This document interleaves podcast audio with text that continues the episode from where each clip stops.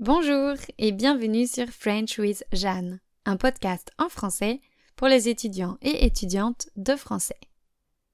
Vous écoutez le cinquième épisode de la série 16 sur des podcasts en français, où je reprends le concept de cinq podcasts francophones. Il s'agit de podcasts que j'ai sélectionnés pour le cours en ligne Écouter des podcasts en français, dans lequel je vous mets au défi d'écouter et de comprendre 5 épisodes de podcast grâce aux questions que j'ai préparées. Vous pouvez retrouver ce défi dans la description de l'épisode. Le cinquième podcast que j'ai choisi s'intitule Le Book Club. Dans chaque épisode, une femme parle de son rapport à la littérature et présente un livre qui l'a marqué. Les épisodes durent une vingtaine de minutes. C'est du niveau B1 ou B2 selon les thèmes abordés et la manière de s'exprimer des invités. Même si elle s'exprime très bien, elle parle de manière assez spontanée, et il y a donc des phrases en suspense, des reformulations et des hésitations, ce qui complique la compréhension. À mon tour de vous parler de littérature.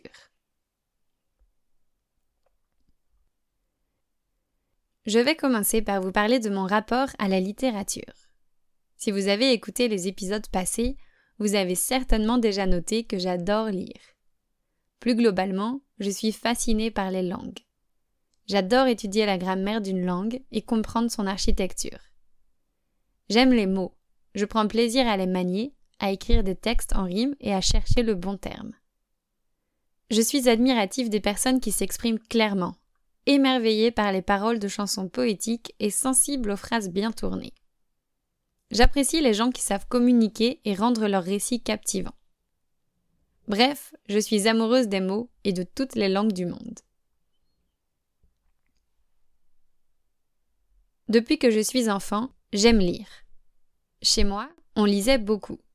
Enfin, surtout ma mère. C'est la plus grande lectrice que je connaisse. Elle dévore les livres. Elle en lit plusieurs par semaine. Elle en a toujours un à portée de main. Elle lit beaucoup de polars, mais aussi des romans. Elle lit souvent le midi pendant sa pause déjeuner et le soir avant de s'endormir. Elle aime bien se poser dans le canapé ou une chaise longue au soleil en rentrant du boulot et prendre une petite demi-heure pour bouquiner. Ça la détend. Elle est bénévole dans la bibliothèque de son village. Elle conseille les gens pour leur lecture et avec les autres bénévoles, elle choisit les livres à ajouter à la collection. Mon père, au contraire, ne lit pas beaucoup. Pour dire vrai, il lit le journal et des magazines de moto, mais pas de livres. Je ne l'ai jamais vu lire un roman. Quel contraste avec ma mère. C'est assez marrant quand j'y pense. Peut-être qu'il se contente des résumés qu'elle lui fait de ses lectures. À la maison, il y a toujours eu des livres. Mon frère et ma sœur sont aussi des lecteurs avides. Quand on était petit, on allait à la bibliothèque choisir nous-mêmes les bouquins qu'on voulait emprunter. Je garde des souvenirs merveilleux des livres pour enfants, avec leur monde imaginaire et coloré. Mon frère aime particulièrement les bandes dessinées et ma sœur préfère lire des romans policiers, des fictions, des nouvelles et plus récemment des essais féministes. Il y a un livre qui nous a rassemblés tous les quatre. C'est Harry Potter. Maman achetait les livres au fur et à mesure qu'ils sortaient, et en général, on se les passait. Elle les lisait en quelques jours, puis c'était mon frère, moi et ma sœur. On adorait Harry Potter. Ces livres se lisaient tellement facilement. Je me rappelle qu'on n'arrivait pas à décrocher. Je me revois sur mon lit, à tourner les pages et lire rapidement, parce qu'on m'appelait pour venir manger, mais que je ne voulais pas lâcher le livre. Harry Potter m'a tenu éveillée jusqu'à tard dans la nuit. Personnellement, je lis beaucoup de livres de développement personnel, de romans et de nouvelles. Il m'arrive de lire des biographies ou autobiographies. De temps en temps, je choisis un classique de la littérature française pour enrichir ma culture. Comme ma sœur, je m'intéresse de plus en plus aux autrices féministes. Je suis en train de lire Simone de Beauvoir, mais je suis lente, car ces idées sont assez complexes et me font beaucoup réfléchir. Pour moi, la lecture est un moyen de m'éduquer et de m'ouvrir l'esprit. mais aussi de m'évader de mon quotidien. C'est un outil de relaxation et d'apprentissage. C'est pour cela que je lis souvent deux livres en même temps. Un pour le plaisir de lire et un pour approfondir un sujet. Le livre dont j'ai décidé de vous parler aujourd'hui appartient à la première catégorie. Il fait partie de ceux que j'ai lus pour le plaisir. Il a été publié en 1999. Je l'ai lu quand j'étais ado. En fait, mon frère, ma sœur et moi, on aime bien acheter des livres d'occasion, comme on en trouve sur les marchés. Chaque livre coûte quelques euros, donc c'est vraiment pas cher. On les choisit au feeling. On regarde la couverture, on lit le résumé et peut-être un extrait. Si ça nous donne envie, on achète. Ce livre, c'est ma sœur qui l'avait trouvé. Je le lui ai emprunté plus tard et je l'ai tout de suite adoré. Le titre de ce livre est Les yeux cernés. Les cernes, ce sont les poches qu'on a sous les yeux quand on est fatigué. Ce n'est pas du tout un livre connu même si son autrice a écrit plusieurs romans. Elle s'appelle Anaïs Jeanneret. Et son nom est assurément l'une des raisons pour lesquelles ce livre a attiré mon attention.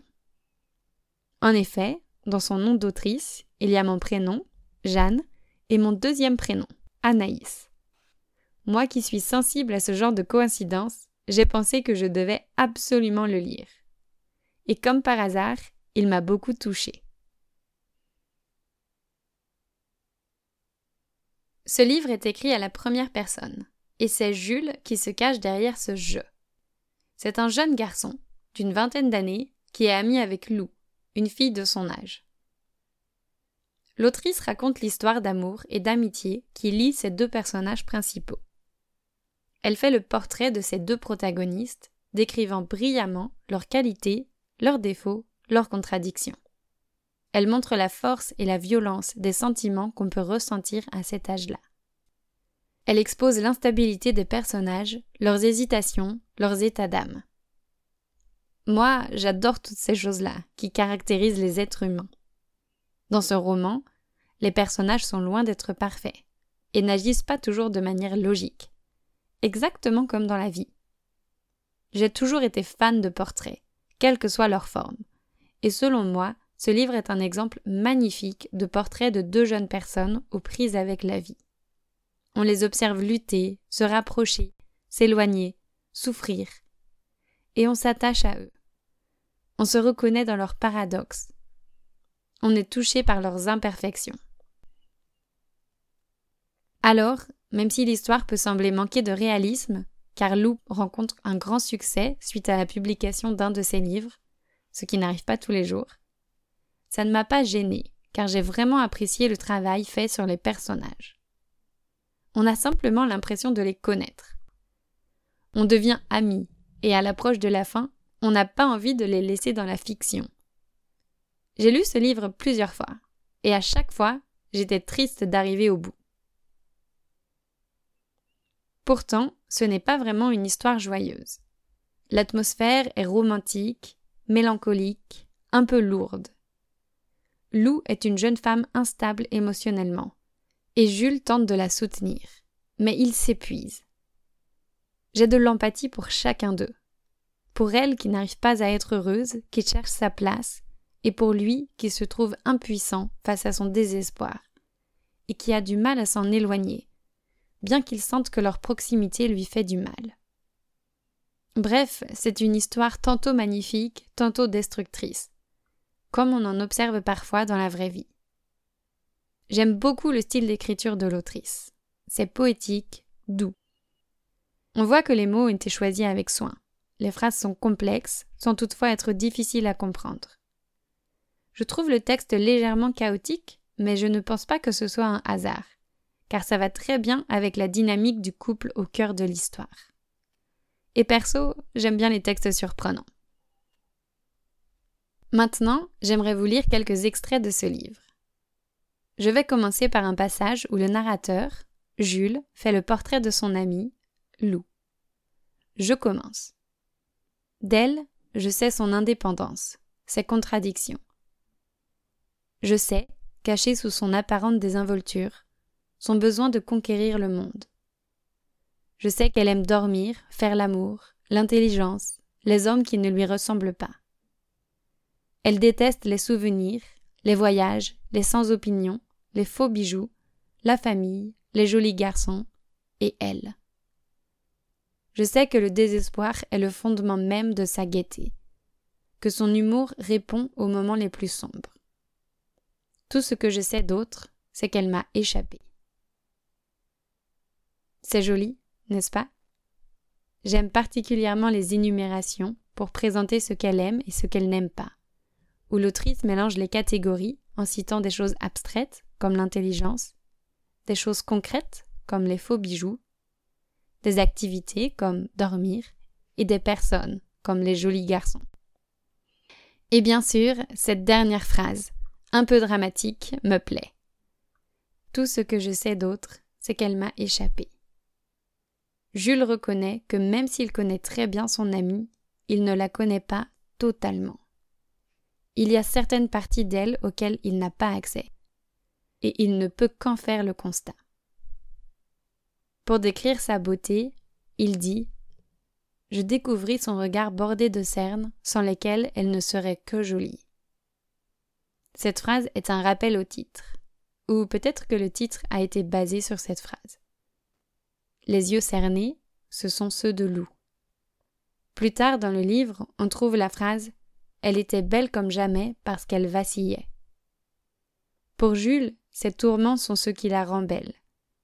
À ses yeux, Lou ne serait sans doute pas aussi jolie si elle était moins tourmentée. Plus tard, alors qu'il est adulte, Jules rencontre une autre femme, Valérie. Voici ce qu'il écrit sur elle. Je regardais Valérie comme on regarde l'immensité de l'océan, ne sachant qu'aucune approche ne permettra jamais de s'y sentir en terrain conquis. Sa respiration régulière, son absence de pudeur, l'abandon de son corps, sa main posée sur mon ventre. Tout était là, mais rien ne semblait avoir d'importance. J'apprécie la comparaison entre Valérie et l'océan.